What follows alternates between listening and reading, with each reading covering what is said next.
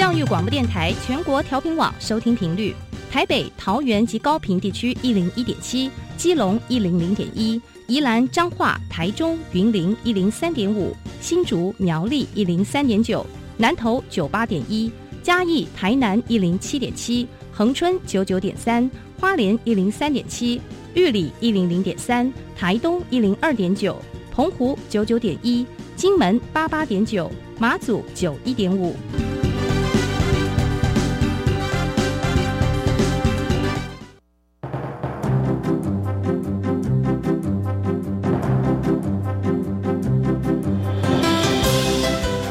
湾的教育要怎么做，才能使孩子面对未来的社会呢？当我们期待孩子改变的同时，也期待教师的教学方法跟着改变，家长的观念也一起改变，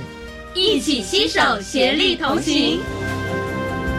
谢若楠老师带您探索自发互动共好的十二年国教新课程，听见台湾教育的改变。欢迎收听《国教协作向前行》。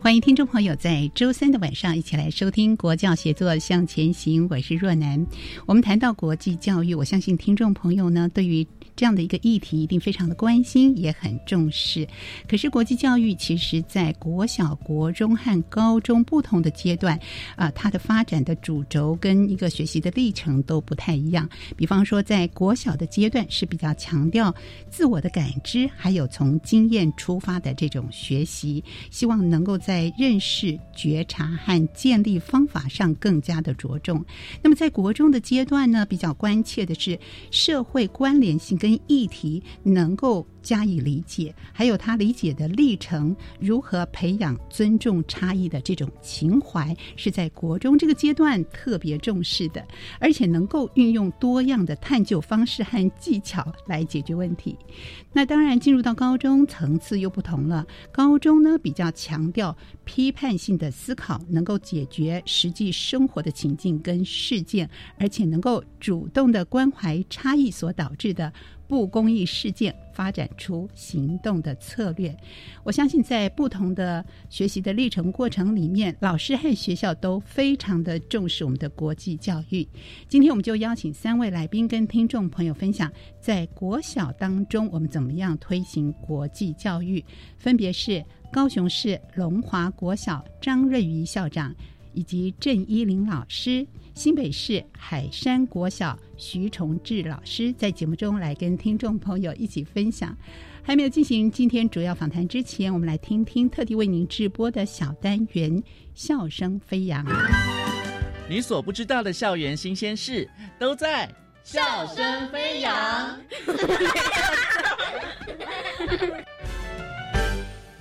欢迎来到《笑声飞扬》单元，我是白天。邀请到的是我们国语实小的王淑慈研究处主任，主任好，主持人好，大家好，主任可以为我们介绍一下国语实小在哪边，在什么社区附近呢？大家好，国语实小其实就在广播电台的对面，在中正区植物园对面。学校的周边呢，非常的丰富。呃，有各样的资源，有南海学园、植物园、历史博物馆、艺术教育馆，还有我们有名的教育广播电台，嗯，是一个非常文教区型的学校。听起来很熟悉，就在我们的斜对面而已。对我们是好邻居啊。可是最近因为在挖捷运嘛，已经很多年了哈。是。到时候学校正门口就会有一个捷运出口嘛，哦。是，到时候就会有植物园站。哇，对，听起来很棒哎！主任来帮我们介绍一下国语实小的特色亮点是什么呢？就是我们国语实小，其实它就是以国语的实验课程作为我们本校的一个奠基的一个，等于说是我们的招牌。嗯，在近年来呢，其实我们学校发展了四个主轴，我们学校的四个主轴呢。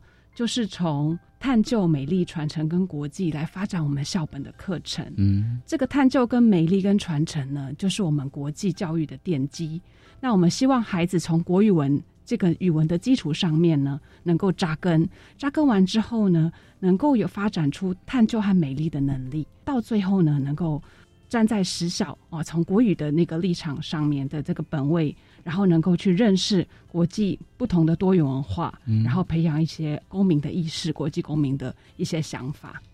可以为我们介绍一下所谓的跨域跟创新的部分吗？跨域的话，其实它就是跨领域的同整。嗯，国语实小在陆陆续续都有成立各样的实验团队。那在这两年呢，我们成立了双语的团队跟国际教育的实验跨域团队。嗯，那这个跨域的团队呢，就是我们打破了一个领域的边界，就是领域的一个对话的可能增加了，就包含说，譬如说我们国际教育的跨域课程，我们有社会老师、英文老师、导师，哈，甚至行政。未来我们考虑再邀请各种不同的老师加入进来。为我们带来不同的联系和更多课程的同整，这样子我们从课程本位出发呢，其实才能够将这个国际教育呢串联起来，并且呢能够扩展到我们学生的学习里面。嗯哼，再请教主任哦，因为现在的小朋友很特别哦，他们都说老师，我未来想要当 YouTuber，是那你们又有一个很可爱的这个连接，就是 Super YouTuber 国际公民 To Be，嗯，可以跟我们分享这个很可爱的做法吗？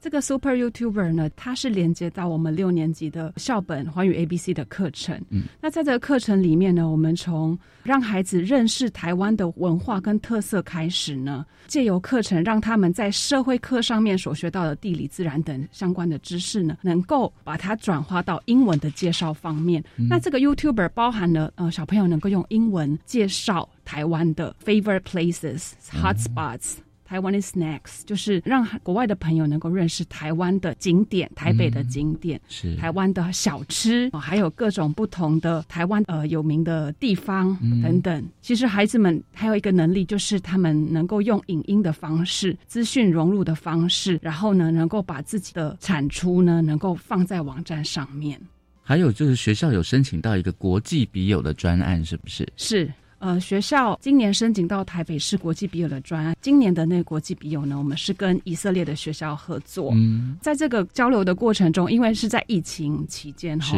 再加上以色列本来就非常远，所以我们其实就是用同步跟非同步的方式进行。同步的话就是用视讯的方式。其实，在这个交流的过程中，非常的有趣，因为就我们是有时差的国家，嗯，那所以孩子们其实就认识到了以色列的方位、以色列的时差，他们的早上就是我们的下午最后一堂。课，嗯，等等，然后呢？其实，在这个交流过程中，以色列他们还表演他们的舞蹈，然后歌曲，还有他们的文化，以及他们特有的一些动物。我们也介绍我们台湾的特有种给他们做一个交流，还蛮有趣的。所以，以色列也是讲英文吗？还是他们的母语是？呃，其实他们是讲希伯来文。希伯来文，对，小朋友听得懂吗？其实他们有唱希伯来文歌给我们听，非常的特别。他们的英文其实也是需要经过 Pardon me again, please，就是让他们再慢慢的讲，是，其实小朋友才慢慢听得懂。对，反正两个国家的小朋友对于英文都不是自己的母语啦，是是是，不过都很努力的用英文来做一个沟通的工具。所以这样的国际的参与和连接，对小朋友来讲是非常正面的哦。是，所以这样的媒合交流的机会，以后还会继续。看其他国家来做交流，还是说直接到以色列去了？如果疫情结束之后，对我们其实是一直在寻找交流的平台。嗯，就是说，如果是用网站的交流，或是说，当然我们希望有一天我们能够出一个时效旅行团，嗯，我们就出发了。是，对，就希望疫情赶快结束哦。是，再请我们的王淑慈研究处主任主任来帮我们分享一下，就是学校未来国语实小除了这个国语是。以前到现在的一个最大宗的课程嘛，那未来会有什么样的规划，或者是有什么特别的这个呃要分享的部分？其实我们学校的景色一直在改变哈，就是从以前的国语实小的样貌跟现在其实已经不一样了，所以包含我们的公共艺术方面，我们包含捷运公共的这个部分，其实也是我们未来会发展的一个趋势，就是我们希望把公共艺术的课程呢融入到我们的生活当中，然后包含对附近社区的连接。哦，还有探究的课程等等，都是我们一直在发展的实验课程。因为小朋友他们要成为 super YouTuber，需要经过怎么样的甄选呢？还是说每位同学都可以呢？国际教育的课程的主轴其实就是与世界交朋友。嗯，这个与世界交朋友里面包含了 SDGs 的主题为概念的课程。那透过我们。各领域的一个知识的音架呢，我们希望到最后国际教育的这个校本的课程呢，是一个最后孩子们的呈现。嗯，所以呢，老师们会经由。课程的研发还有试做，然后再加入国际交流的部分呢，能够把这个 Super YouTuber 的课程带出来。Super YouTuber 它可以介绍自己的景点，也可以介绍台湾的保育动物，也可以介绍各个气候变迁或是 SDGs 这种 Zero Hunger 或就是基石的议题。那其实这些议题呢，都会在我们的主题书展，也就是在我们图书资讯课里面，它已经有相关的一些课程的。知识为背景是，然后只是说到国际交流跟国际教育课程的时候呢，孩子们他是做一个呈现的部分。嗯，所以同学们他们都要具备简易的呃录影的。方式，他们要自己录影、自己剪辑影片吗？是因为在国语学校，我们有一生一平板的专案，所以高年级很多班级他们是有平板车的。是，所以这个部分影音的剪辑对孩子来说，其实非常的容易上手。老师，可是那个发表很可怕，因为全部都要用英文来发表，是不是？呃，通常我们会用小组合作的方式，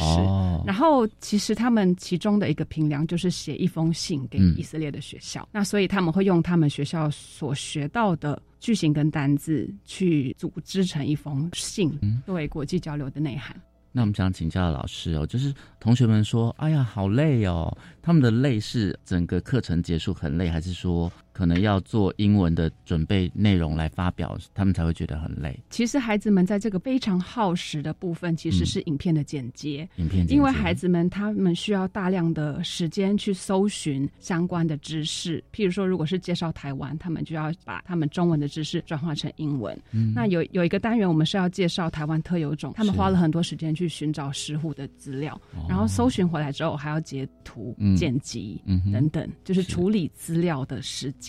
会让孩子们需要很多的耐心。当然了，要当个 super YouTuber 不是那么容易的哦。要把台湾这个完完整整的介绍给以色列的小朋友，也是要花很多时间，而且要正确才对嘛。哦，是是是是。国语实小在国际教育实验团队组成的初衷，除了推展国际教育议题，更希望在环宇 A、B、C 校定课程的深化上，有社会领域的知识作为扎根，再让国际教育的议题或课程内涵建构在学生已经知道的知识上，进行脉络化知识的统整，并且带进生活中的实践。国语实小目前是十二年国教的前导学校，也曾经是教师专业发展关键的推广学校。不论是国语文课程教学，或是各样的实验课程，或者是校定的课程发展，还有教师专业成长系统，都具有相当典范。今天我们也非常开心，可以邀请到我们的国语实小的王淑慈主任来跟我们分享哦。谢谢您，谢谢主持人，谢谢大家。拜拜，拜拜。我是白天笑声飞扬，下次再会喽。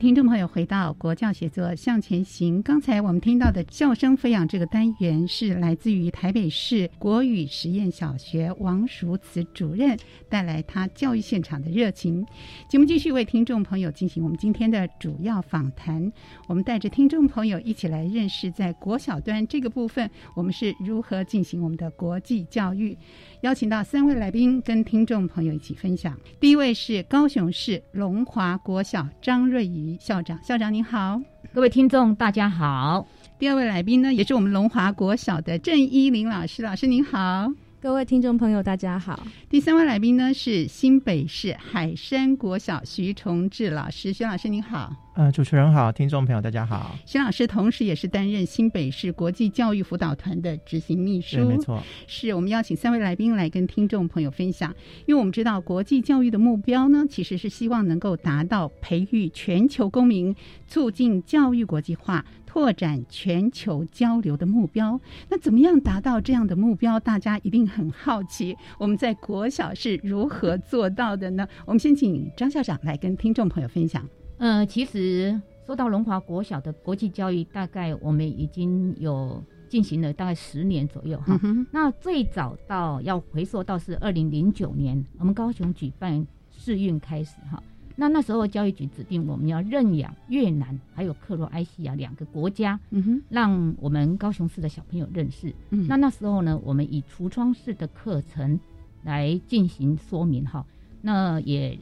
燃起了我们对国际教育的一个火苗。嗯，那接着在六年前的时候，呃，我进行那个校长遴选座谈会的时候，那家长唯一的要求就是说，校长，呃，你要继续办理国际教育。那当然了哈，那学校的呃活动或者是学校的课程这样进行，我当然是一定遵守这样的一个诺言。可是经过我深入的一个了解之后呢，我发现所谓的呃国际国际教育，他们讲的是国际交流。那为了打破这样的一个迷思呢，所以我就开始盘点学校的条件、师资、设备等等。好，那开始我们多彩多姿的国际教育的一个旅程。那么呢，呃。刚开始呢，呃，我们学校刚好就是因为我学校是迁校哈，就老校新迁，嗯，那新的校舍是一个绿建筑的一个校园哈。那么呢，呃，学校里又临近爱河，那另外就周边我们有轻轨啊、火车站啊、有捷运，那么和高雄港还有火那个飞机场是串联在一起的。那还有绿色的交通，还有环境中的碳排放，这些都跟 SDGs。相关联，嗯哼，那也是城市和全球的重要课题，所以我们开始以 DNA 来扎根，结合我们的阅读和科技，开始建构我们所谓的 City 课程，也开启了我们多彩多姿的国际教育哈。那所谓的 DNA，好，这是很我们国龙华国小的国际教育的 DNA 是非常重要的。所谓的 D 讲的是指 Diversity，涵盖的是多元的课程，好，还有实体线上的。一个双向的一个交流，嗯哼，那还有一个人力国际化以及学校国际化。那 N 讲的就是 navigation，是透过关注、探索还有表达、行动到反思，这一套具备导航概念的一个教学模式哈。那有了课程，又有了方法，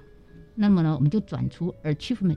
那就是成就我们的亲师生，希望培养我们龙华的孩子是具备环宇力、行动力。包容力、知识力、热学力和醒思力的，好，那是展现我们一个画意向学、人文关怀、具备全球视野，还有创新智慧。另外一个就是永续思维的一个城市 worker。那么呢，我们跟世界学习，让让世界当我们的学习的教室。那透过在地的课程去链接世界，还有现在新课纲素养导向、探索实践。来落实我们在地全球思维的一个理念，是用 DNA 的课程方式啊，链接全球，也符合我们联合国的永续发展目标 SDGs 相关的这些议题，都能够互相的融入其中啊，非常的感佩。具体的作用，我们等一下也会请校长跟老师们啊，一起在节目中来仔细的举例，跟听众朋友分享。我们也来了解一下新北市海山国小。徐老师跟听众朋友分享一下海山国小是如何在规划呢？怎么样希望做到能够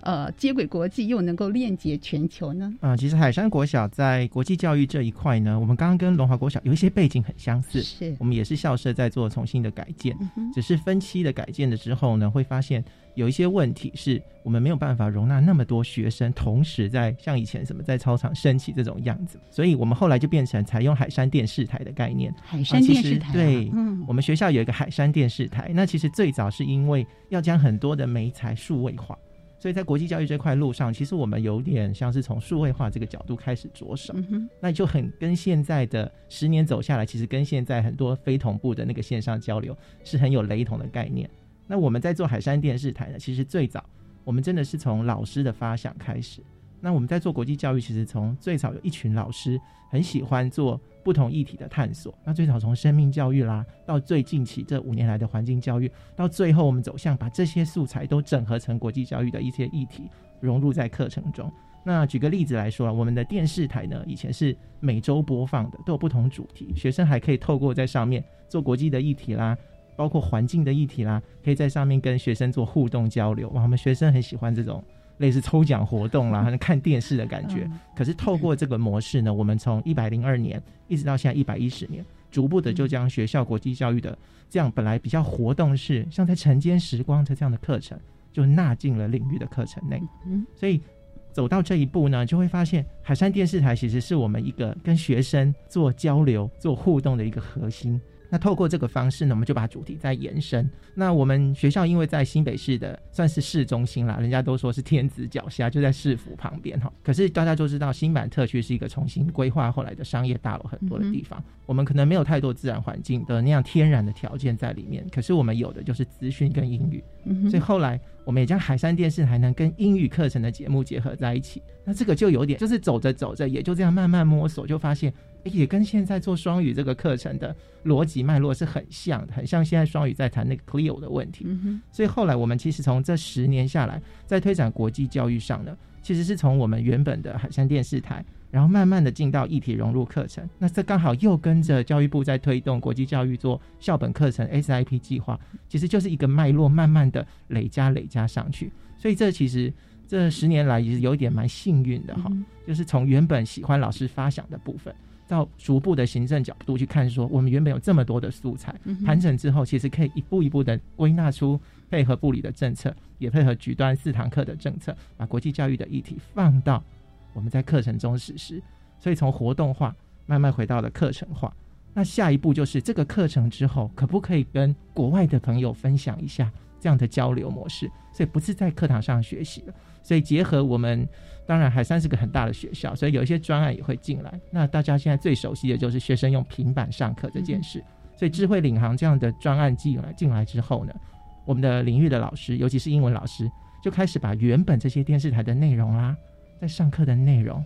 然后慢慢的转到线上，让孩子可以透过参与这样课程内容，把成果录制出来，甚至跟对方做一些非同步的学习。尤其是在疫情这一块。好的，大家生活上有什么改变啦？其实是学生很有感的。那这个部分，等下在细节的部分，我也会再做分享。是我们看到在既有的架构之上哦，不断的累积这样的能量，而且课程的设计跟规划都能够结合原有的资源再加上去。我们接下来请郑依林老师，老师来跟听众朋友谈一谈，因为国际教育二点零最重要的就是学校的本位国际课程啊。那课程的发展跟教学也是我们国际教育很重要的一个实践的主是不是？您跟听众朋友分享一下啊，学校是怎么样来进行？课程规划的，其实呃，我们现在学校里面的国际教育，其实它是龙华国小的校定课程。那我们其实有五个主轴哈，就是它的名称叫 CT 课程，可是里面的五个主轴呢，就是水行宅天使，就是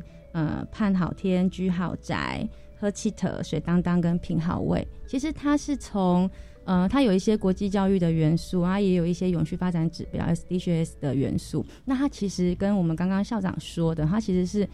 呃，它的这个五个主题其实是从龙华在地的环境所发想出来的。那我们实际上在课程上的进行的时候，其实我们呃在讨论这个课程设计的时候，我们其实大家都有一些呃，我们的这个老师的团队会想说。其实现在的孩子哈，他在认知方面基本上是足够的，他们资讯的接受度也高，在认知方面的学习是是能量是有的。但是我们会希望说，他呃，可能有一些文本的阅读之外，我们可以鼓励他在呃行动上做一些实践，或者是在情谊上做一些。呃，涵养或反思，这是我们比较希望可以达到的结果。所以我们在课程上，其实在三方面都会强调他去做。那我举例来做好了哈，比如说我们的居豪宅的课程，那像校长说，龙花是一座绿建筑。那绿建筑其实，在我们把它放在五年级的居豪宅课程里面，我们会让孩子说啊，先认识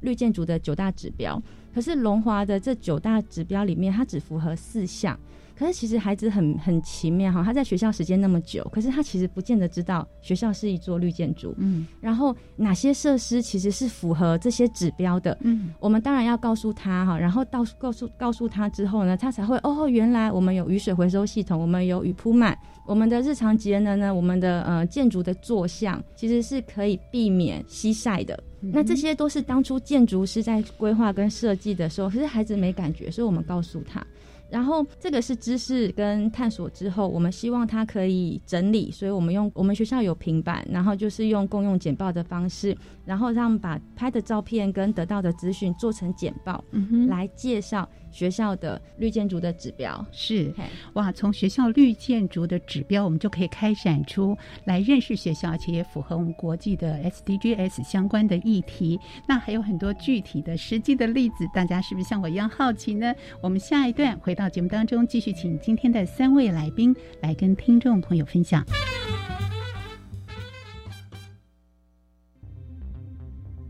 我是经管会主委黄天木。很多民众投保了防疫保险，担心权益受损，但根据保险法规定，防疫险从确诊或隔离日起两年内都能申请理赔，不用急着申请确诊或隔离证明。请将卫生单位量能留给有医疗紧急需求的病患，疫苗打三剂，一起做防疫。有政府，请安心。以上广告由行政院与机关署提供。大家好，我是创青宅急便的节目主持人赵世龙。创青宅急便节目为您深度专访各行各业的青年领袖，挖掘值得学习的宝贵经验，聚焦学思历程，传递正面力量。请锁定每周二傍晚五点二十分的《创青宅急便》节目，一起来听青年说自己的创意故事。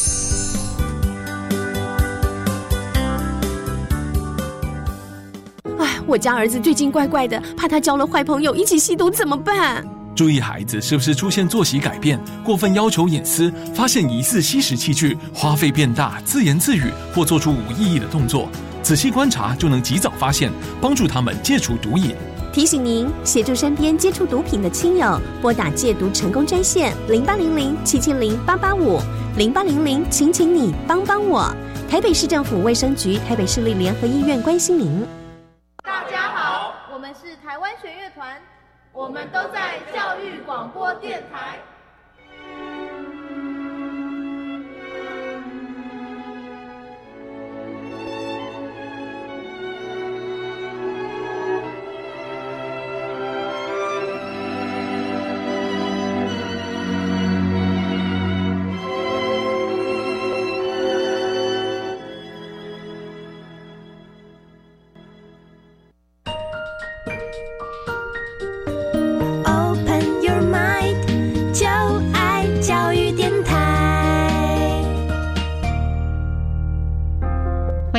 回到国教协作向前行，我是若楠。今天节目当中，我们邀请三位来宾跟听众朋友分享我们在国小端这个部分是如何进行国际教育，培育我们的全球公民。分别是高雄市龙华国小张瑞瑜校长以及郑依林老师，新北市海山国小徐崇志老师，徐老师也是新北市国际教育辅导团的执行秘书。节目前段呢，我们不管是听到了学校。端是怎怎么样来推行国际教育？我们的目标我们是如何办理的？最重要的呢是很多的活动啦，很多的课程的规划。我们举例说明，可以帮助听众朋友更加的认识。我们是不是接着请徐老师跟听众朋友介绍一下我们海山国小啊，在课程规划和发展上，或者是活动的计划上有哪些特色呢？啊，海山国小其实在课程规划上，诚如我前面说到的，其实是老师从不同的东西慢慢。经年累月发展后之后，我们慢慢离出一些跟现在国际教育现况做一些脉络的。嗯，那除了以前最长的就是大家听到，例如说我今天要谈货率、汇率啊、货币这样的主题概念的时候，可能英语老师会讲一下各种国家的货币语言怎么说啦。那可能数学老师教你怎么汇率换算呢？那早期这样的方式会好像一个主题，可是大家各自解读，是各自怎么呈现。可是到走到现在就发现，哎，这个样子其实学生学习太散落了。我们应该把它做一些整合，嗯，那做一个主题整合之后呢，学生学起来会觉得，哎呀，我在玩这个主题的时候，国语的东西也进来了，数学的东西好像也用到了，那这比较符合生活实相。那其实就跟现在做那个国际教育一体融入的这个概念，其实是很像的哈。这一体融入就是你不是只在一个学科，嗯，可能在不同领域里面，甚至像刚刚龙华伙伙伴讲到的，我们现在在校定课程，就是最适合做这件事。我们有一堂课可以把不同领域的学科本质放进来，可是我们也将国际教育的这个实质内涵，教育部在二点零版本也公布了四个主要的大方向的实质内涵嘛。那我举一个例子好了，前一阵子呢，大概两年前，我们学校有机会邀请到有一本呃纽西兰地图的这本绘本，那他的作家是一对波兰的夫妻，那刚好那一次他就来台湾了。那来到台湾之后，我们跟阅读课程结合，那我们让孩子先去读这个绘本，它其实都是图哦。然后大家就说：“你让六年级的小朋友读图，是不是太浅了？”结果不是，大家读了图才发现，哇，原来这个国家的文化有这么多可以探讨，有饮食啦，有居住的东西，有他们比较生活中古老的话题，那也有一些现代新的科技。所以把它分门别类之后呢，六年级的孩子就去找。那我们自己台湾，尤其我们新北市，有什么东西跟他们一样，我们可以这样做分类。那我们想这样不行啦，作家来听一听，好像就听完了。于是我们就找了学生来自愿甄选报名啊，我要来介绍新北市，我们就模仿纽西兰作家那个分门别类的方式，把摘要的概念、社会啊、语文摘要的概念放进去，那把图文艺艺术的部分也把它放进去。那最后还要结合口说的发表，于是他们就上台介绍了新北市的各地特色，那也呼应了他介绍纽西兰这个国家不同的特色文化。那其实这这一点我们在做的就是要扣合那个国际教育彰显国家价值这个概念，就是让学生认识到，我们认识不同国家前，其实我们自己有很棒的文化，我们怎么去做两边的互相比较结合，去欣赏对方。那邀请他来之后呢，学生下一个议题哦，这就是现在大家比较在意的。联合国也做了永续发展目标 SDGs 嘛，其中有一个跟水的环境有很大的关系。那阅读课上呢，我们也让学生去读《寻水之心》，也就是在谈那个乌干达缺水的问题。嗯，那那一次刚好呢，我们又跟一个《寻水之心》的密室逃脱的课程 结合。那学生不是进去玩哦，他得把那本书读完，因为里面的每一个关卡都跟这本书所有的要点有关系。那结合了这个密室逃脱，连老师都跟着玩。所以学校就做了一个课程之外的延伸活动，来大家来组队闯关，谁可以在最短的时间内透过阅读完这本书，然后把这个密室逃脱的关卡给破关。可是从这个破关过程中，你会发现到一些人权的议题，你会发现到一些水资源缺乏的问题，你会发现到一些同才合作、国际合作概念的问题。所以其实透过一个大情境，我们慢慢的朝向这个方向，透过一个大情境、大主题。把学生不同领域上的能力学到的，尤其又到高年级，他应该一到四年级有稍稍累积一些不同的经验。那把这些经验能够结合起来，那为了鼓励更多六年级的小朋友来闯关呢，校长也跟着行政团队组了一个队伍，然后大家都公布那个闯关的描述。所以其实非常的，那时候整个六年级在在看这个水议题的时候就非常有感。那对于学校，比如说新盖校舍之后，我们到底怎么省水？我们的厕所的水其实都是雨水回收的水去冲的嘛，那学生其实一开始也不清楚，可是透过这个议题，他才发现，哎，遥远的世界那一端有人是缺水，可是我们常常水龙头一开就就拉哗啦啦啦，洗拖把就溜掉了，嗯，其实不知道原来有这么多人需要水，那我们可以用什么方法在生活中落实？所以回到社会课，我们就探讨这个问题，这个国际上的议题之后，请他们将这样的议题。化作生活中可以做的实际行动，那在生活中去记录他到底怎么省水，他怎么节水，那把这个东西分享给不同班级的同学。那透过这样子一连串的活动接串下来，会发现我们其实国际教育在推动了，常常就是要回去看我们到底怎么这样算是国际教育，我做到了哪些方向。那也很感谢说教育部在这一次做了这个素养上面的一些。公布，所以它四个方向让我们听起来会觉得我们还有一个依循。那第一个像刚刚彰显国家价值，那最后做到些公民行动的时候，就回应了善尽公民责任的这一块。所以在海山国小这一块呢，其实是课程是放在平常的领域课程中去实施，那额外的活动是透过领域延伸出来的活动，再来做一些发展。那如果可以的话，像儿童节活动啦，或不同的大型活动，我们就会把不同的关卡放在这里面，所以变成从领域上去规划。然后慢慢的逐步累积盘点之后，我们把它做。比较一体式的融入越来越深，越来越广。是我们知道，这个在国小的部分，其实主轴是在于他能够认识、能够觉察，然后建立起他的方法。所以不但是从国际的议题上认识对方，我们更重要的是认识我们自己啊。这个认识自己也符合了我们说的我们四项的核心素养。就刚刚徐老师提到了，包含彰显国家的价值、尊重多元文化跟国际的理解、强化国际的移动力，以及善尽全球公民。责任，但是我觉得老师们非常的活活泼，能够结合了各种的领域啊，还相关的能力哦，把这些用议题式的方式，让我们的孩子喜欢，而且用小孩最喜欢的方式，这个密室逃脱啦，对，没错，各种能够符合我们孩子们学习兴趣，因为我觉得意愿是特别特别重要的啊。那我相信呢，对于我们高雄市龙华国小来说，不管在活动的规划和课程的规划上，一定有更多很多活泼有创意的具体的作为。我们是不是请校长也跟听众朋友呃分享一下？好，我先来分享一下我们国际交流活动。好，那龙华的国际交流活动非常多样化哈。那么我们足迹也遍及世界各国了。那分别有实体的出访跟来访，还有 ICT 的线上交流的部分哈。那我们从一百零一年开始陆续出访德国啦、日本啦、新加坡等等，一共有三十一个国家。这样算起来，我们自己都吓一跳哈。那么另外就是呃，在实体出访的部分，我举一个例子哈，嗯，讲说我们龙华的孩子就是具备那个解决问题跟素养能力哈。那么有一年我们带小朋友到英国去，那么呢晚上突然那个火灾的警铃响起来，嗯，那么大家就逃脱出去，对不对哈？那那时候英国的晚上虽然是夏天，可是还是会冷。那我们出去的时候，大家因为很紧急，所以都没有穿外套。但是呢，我们远远的看到就有一群孩子在那边很热闹，所以我们就走过去看看到底发生了一个什么事情。就我们发现，竟然是我们龙华的孩子，好下载那个萤火的 app，那带领世界异国的孩子，就是非英语系国家的孩子，都都要来这边学英文的孩子，在跳萤火舞。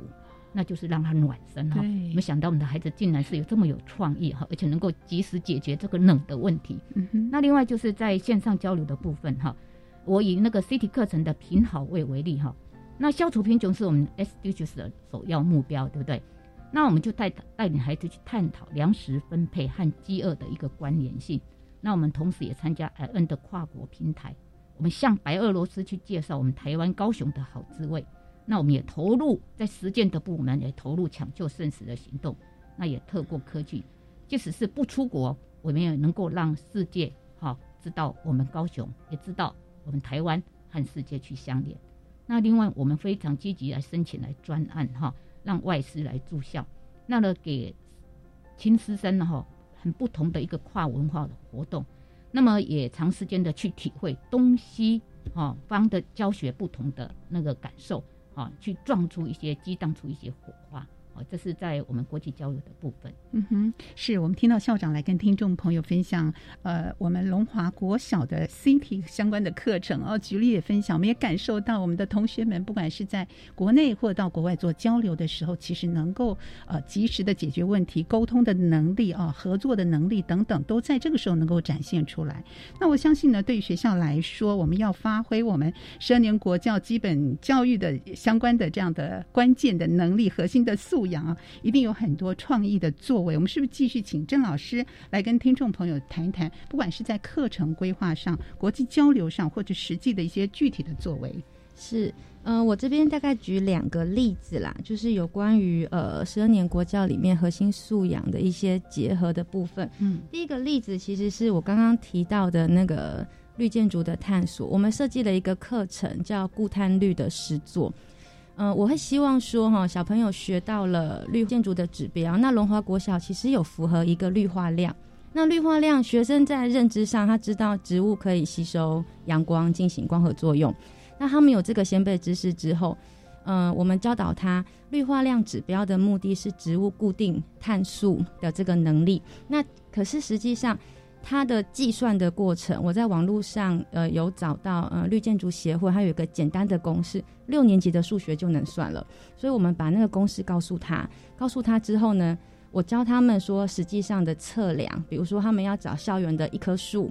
然后去测量它的那叫树的胸径，就是横切面，用圆去算，然后用绕线就可以算了。然后用圆周长的公式就可以算出圆面积。然后再来是测量树高。那在测量树高的时候呢，其实他用的也是六年级的数学，他用的是等比的概念。好，他用影子也可以测量。那我们学校因为有那个平板的工具，所以电脑老师呢。呃，他就帮我下载了一个测距仪的 App，他直接用测距就可以测量那棵树有多高。那当然，我们在测量过程中，呃，透过公式，孩子就可以计算出这棵树大概固定二氧化碳的能力是多少。嗯，然后他们可以比较不同的树种，因为我们是分组的，分组测，它在过程中它需要解决问题，因为它测出来每个人测距的误差有点大，那我就要教他们算平均数。那应用到这个能力之后，它要算出一个固碳率之后，我们把不同的树种进行比较哦，原来某一种植物的固碳率最高，他们就可以跟学校建议说，哎，这个植物的固碳率比较高，还可以净化比较多的二氧化碳，还可以建议学校，呃，可以的话就多种这种树。这是第一个例子。那第二个例子，其实我们有个课程叫食物里程。好，计算食物里程。那食物里程其实它有一些网络上可以下载的一些工具，它可以测量一下他昨天晚上那一餐耗掉多少二氧化碳。然后他测完，他就会发现，天哪，原来牛排的食物里程那么高，进口食物食物里程这么高。可是高雄在地有很多在地食材，它就可以用比较环保的方式，也吃到很美味的食物。所以其实我们在这个过程里面呢，它有一些资讯的融入，它有一些阅读的素养，可是我们希望它可以跟日常生活连接，对，然后去醒思到说，哦，原来我的每一个行动都跟这个世界是息息相关的，那这个是。我觉得在上课的过程中，我会希望孩子可以学到的部分，嗯，尤其在疫情的状况之下，哈，让我们的同学更加能够体会呃，世界的全球的这样的一个链接。呃，我想对于这些国际的交流活动也好，或者是具体的课程规划，或者是有创意的一些作为，海山国小还有许许多多想要跟听众朋友分享的。徐老师，呃，我先来谈谈有关国际交流的部分好了，尤其是跟疫情这这一两年有很大的关系哈。我们刚好透过教育局的介绍，跟韩国的市中市，市中市有高中国中国小，那我们就市内有很多国中国小跟他们合作。嗯，那国小的部分呢，我们透过五年级跟对方的小学五年级做一个疫情的交流，因为当时在制作这个专题的时候，刚好是疫情其实大爆发的时候，那台湾那时候还没停课，那市中小学也还没有停课，可是就是大家都风声鹤唳，觉得下一阶段不知道会发生什么事情。所以透过这个方式呢，我们用英语课跟他结合，因为毕竟交流，其实说真的，英语是一个很重要的的那个外语能力。那所以在做这件事的时候呢，英语老师除了学生做自我介绍之外，他们也很有趣的哈，彼此就问了很多问题。例如说，如果我们台湾学生跟韩国的交流，最喜欢问的，我想主持人都知道，啊，你们的偶像啊，对不对？什么韩团团体啊，跳舞啊，大家都很关心这个。可是总不能国际教育你一直在问人家的偶像嘛，所以就发现，哎，那你们有没有在家上课过？那你在家上课心情怎么样？然后你现在在家上课跟在学校，你喜欢哪一个？啊，其实学生都是从他生活经验去出发，然后去问对方问题。结果没想到对方回来的问题也都是这些，都很好奇。你们有在家上课吗？那你们会怎么上？那你心情怎么样？那你如果在学校很多地方都不能去，那有没有觉得很困扰的？所以你就发现全世界的小朋友居然都有一些很针对疫情很共通点的地方。对，这个你会让孩子感觉到，第一个，哇，我跟一个外国人对话，那彼此英文可能当然都不是很高端，因为毕竟都还是小学生，可是就会觉得我学习英文其实很有一个动力。第二个，又可以跟国际上的朋友再做一些朋友，那甚至他们后来因为那时候时节接近圣诞节嘛。那台湾的圣诞节就是太多礼物文化，所以也透过这个做一个文化箱的交换，我们就把口罩寄到对方的小学去。是，然后后来他们收到也打开说啊，就献给大家看。那他们也寄了韩国的相关礼物过来。虽然我们是班级班级为单位这样子操作，可是我觉得对小朋友在国际交流这一块，打开了他那种国际视野的感觉。那也也做了，也符合到第三个指标啊，就是。做那个语言能力的的使用，嗯，那第二个例子就是我们现在也正在做。其实这个案子我们已经好几年六年级的学生都在做了。我们因为有资讯课的关系，哈，那现在都用平板，可是资讯课还是会到电脑教室去做一些不同东西、软体啊、整合专案的问题。嗯，那我们六年级呢，就将社会课跟资讯课做一个结合。那历年来呢，一开始也是很简单的，让学生去介绍一个国家的文化。那从不同的面向，每个人都做一段影片。可是后来就发现。啊，这样子好像太分散了。我们要有点主题，再聚焦一点，而且把学生呢，学生现在哈没在做影片、看电脑的时候，你都会发现他们都跟那 YouTube 非常的熟哦，好多频道他都会订阅。所以老师也顺势一想，你有没有想过，你看到的这些影片是怎么做出来的？那也结合他影片制作的编辑能力。所以我们今年有一个很特别的主题，就是请他去找一找我们自己的文化里有什么你觉得很骄傲，可以向世界推展的。可是你也透过社会课，我们去做一些文化的比较。那这些文化在其他国家看不看得到类似的元素？那请你去找一个国家这样的文文化元素来做一个比较。嗯哼，那这个比较呢，不是空口说白话嘛？你必须做三分钟的影片，图文并茂，以及将你所读到的资料、找到的资料做会整，整理在这个影片中，就好像一个专业的 YouTube，我来介绍台湾什么文化，外国人好喜欢。那我们有什么文化值得骄傲？外国有什么话跟我们很像？嗯，所以我们都号称它为一班一国的介绍，因为以前各个班。我们快要把全世界一百多个国家都做完了哈，可是今年就回到孩子的身上，你到底对什么文化的体验感是最深的？会有这个发想，是因为我们从以前的课程归纳之后发现，一到六年级其实文化交流、文化学习、多元文化理解，大概是国小学生最容易接纳的主题。可是从一年级一直到五年级，你吸收了这么多国际文化学习，你到底得到了什么？其实老师也透过六年级这个案子来看看。学生对于这些文化学习吸收的能力、认知上，是不是如我们想象的可以做到这么的清楚？那再来行动上，你是不是可以做一些展现？嗯，那再来情意面上，你到底对台湾自己本身的文化的认同到哪里？那对国外的哪些文化又特别的吸引你？我们也等于做一个六年来的纵整，所以这也是跟我们刚刚在课程规划上提到的，我们从原本比较散落式的方式，慢慢的整合到一到六年级，将主题不断的定出来。那也比较符合整体架构的国际规划课程概念，所以帮这样的情况下，学生比较能够有一些具体的实践，也看到自己这六年来学习的一个总结成果。嗯哼，听起来比较能够聚焦在某个主题的探讨啊，让学生的这个能力啊，或者是表现的形式，它的层次跟深度都跟以往有所不同。是的，是我想结合了各校的，不管是老师呃，或者是我们学校的行政相关的人员，我们都能够聚焦在国际教育，然后运用学校内部的资。源源外部的资源互相的连接，让我们的国际教育推行的更加好。最后，我们想请三位来宾跟听众朋友谈谈啊，学校一定会引进一些所谓外部的资源，比方说企业界啦、社区啦、团体等等，来协助我们学校进行国际教育的推动。我们先请张校长跟听众朋友分享。好，其实我们龙华的家长还有社区都非常支持我们在国际教育的一个努力哈。那从几个面向来看哈，第一个是从资源的益助上，比如说我们的家长会，我其实我们的。我们做国际教育一定要跟科技结合，嗯，那一定要有 iPad，好进行教学这一块。是，那其实我六年前到龙华的时候，我们的 iPad 是零哈，那我们现在有两百多台。那么就是除了我们自己努力争取计划或者是得到的奖金之外，那几乎都是我们家长会好每年固定提拨经费来挹注在我们这个 iPad 的采购上，让我们的教学，像如果线上教学学生。如果有两三个孩子不够用的，我们都会出借给孩子们。好，这个第一个部分。那第二个部分就是行动的支持。嗯，比如说我们的家长会很可爱哈。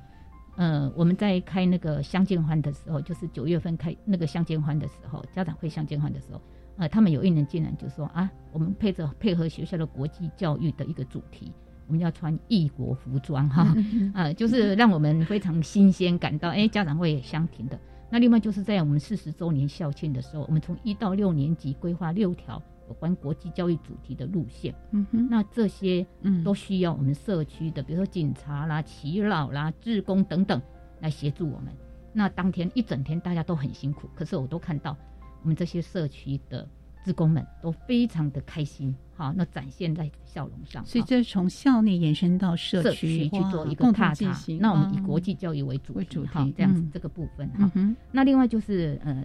像比如说呃，我们高雄市姐妹校，比如说其实我们要到哪里去？我们要出国出那么多趟，那我们不能每年都一样。那我们到底要到哪里去呢？今年要规划什么呢？其实我们也有透过我们高雄市的姐妹。姐妹市的一个理事会的一个协助，嗯，啊，比如说像西雅图、波特兰，好，日本的熊本跟宫崎等等，我们去做一个国际交流的部分。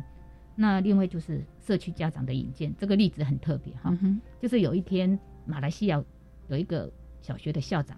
那么他来访友，那经过我们学校，他看到我们学校说，哇，这个学校这么漂亮，而且这么大哈，所以呢，他就透过那个社区家长，希望。能够来跟我们交流，嗯哼，就这样串起我们跟马来西亚的一个交流的是是，对哈。那呃，其实龙华国小深耕国际教育十年了哈。那在我们亲师生的努力下之下呢，我们希望培养的是能知能思能行，能够立足台湾放眼国际的世界公民。这是我们大家努力的目标跟方向。是我们看到了高雄市龙华国小的努力的方向，且结合了呃家长的资源、社区的资源等等，企业界的赞助等等啊，让我们的国际教育推广的更加的顺畅。我们是不是也请我们的徐老师来跟听众朋友分享一下？我们希望我们的国际教育它不只是精英的教育、拔尖的教育而已，普遍性来说，我们都希望全体的学生们都能够引用到这些资源。所以，怎么样让我们的外部资源平均的呃，让每位同学们都在国际教育当中能够受受惠呢？嗯，好的，呃，主要的外部资源其实就海山国小这边的经验来说呢，以家长会的方面，因为我们家长会有很多伙伴是透过福伦社的伙伴将国际的志工引到学校来。那曾经有一年做一个捐书的活动到图书馆，嗯，那就刚好那是因为日本的跟捐赠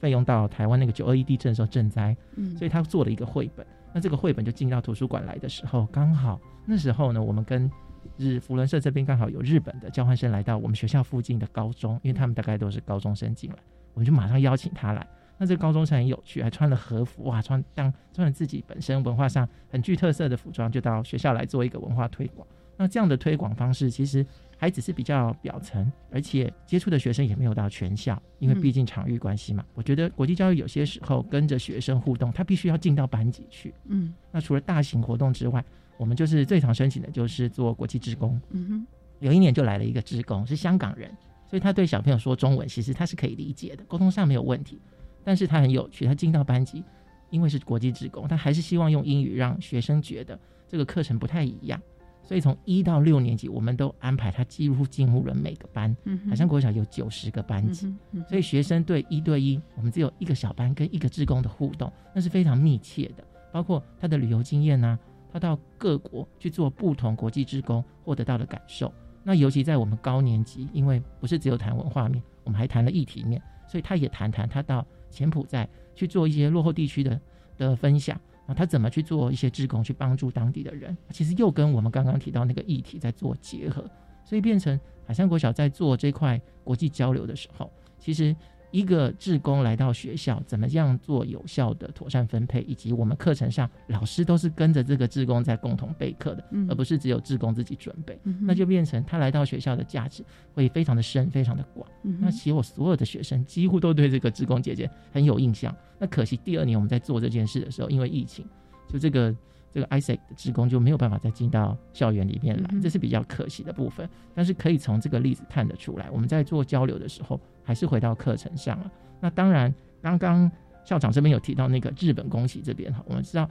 其实台湾跟日本相当友好，其实交流也很频繁。那我们学校乐团的学生也受邀到那边去做一个当初艺术采接的乐团表演。那这对学生，尤其是一些社团的学生，也是很有不同的体验。不是在学校做比赛、国内比赛，而是可以把台湾这种我们跟国际上一样有这么好美好音乐文化的感觉，也带到国际上去。那甚至有一年还去韩国参加了一个管乐比赛，这也是小朋友发了豪愿说，我们都可以出国去交流，那我们也来出国比赛，刚好受邀这样。所以其实从不管是刚刚说的拔尖这一块。那或者是在一般普遍性、普及性上，我相信二点零在国际教育课程规划上，普遍性是一个非常重要指标，所以我们才会希望说，跟龙华的伙伴一样，我们都在课程上努力，让所有的孩子不是只有。线上交流而已，当然这个机会很很可贵，可是希望从他平日生活的学习中，这一点一滴的元素就把它注入到课程中。是我们今天也非常感谢三位来宾在节目中跟听众朋友分享，不管是我们龙华国小，或者是海山国小，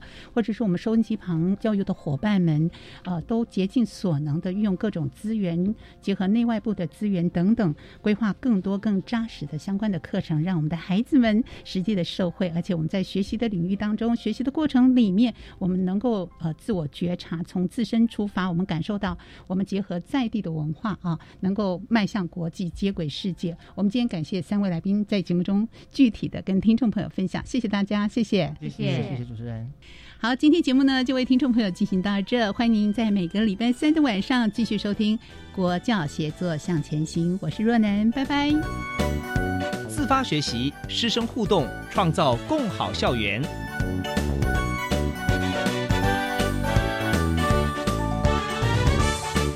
佛教写作向前行节目由教育部提供。